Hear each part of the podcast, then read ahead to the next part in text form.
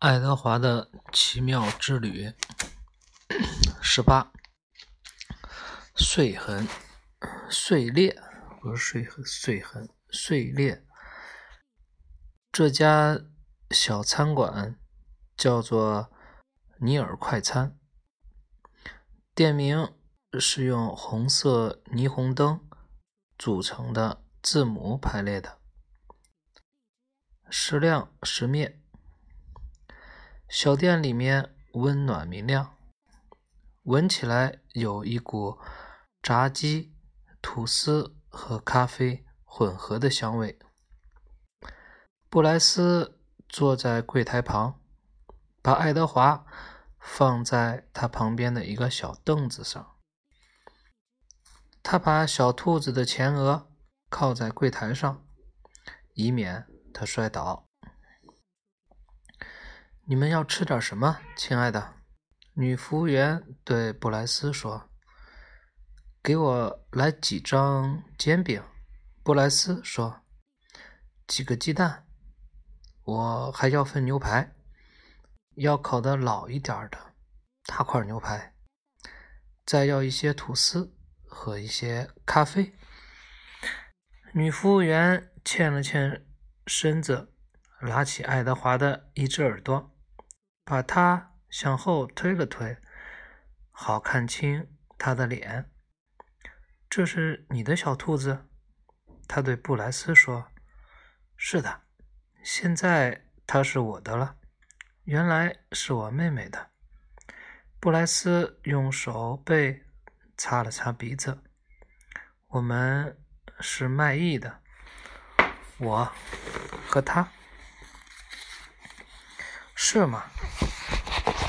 女服务员说：“她的连衣裙前有一个名牌，上面写着‘马林’。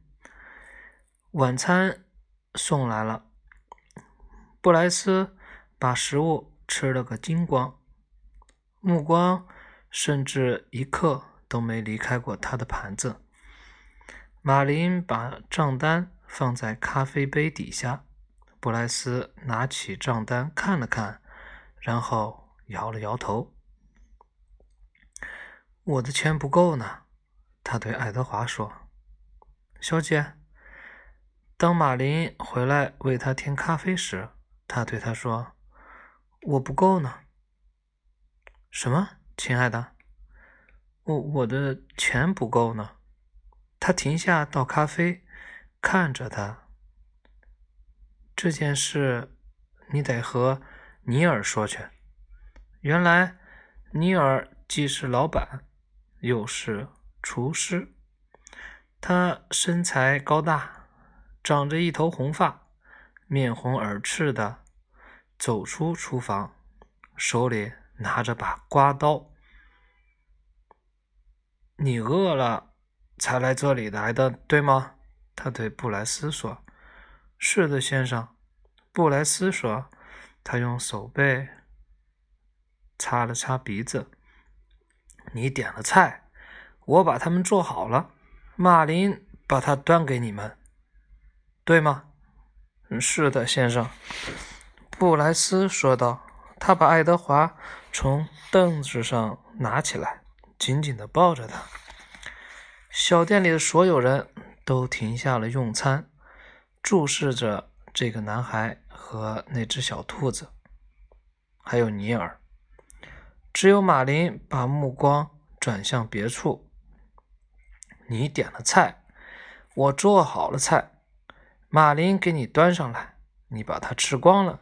现在，尼尔说：“我要我的钱。”他轻轻地拍着柜台上的刮刀。布莱斯。清了清嗓嗓子，你见过小兔子跳舞吗？他说：“那又怎么样？”尼尔说：“你平生见过一只小兔子跳舞吗？”布莱尔布莱斯把爱德华放在地板上，拉动拴在他脚上的线，让他慢慢的手舞足蹈起来。他把口琴放在口中，伴着舞蹈吹了一支悲伤的曲子。有人大笑起来。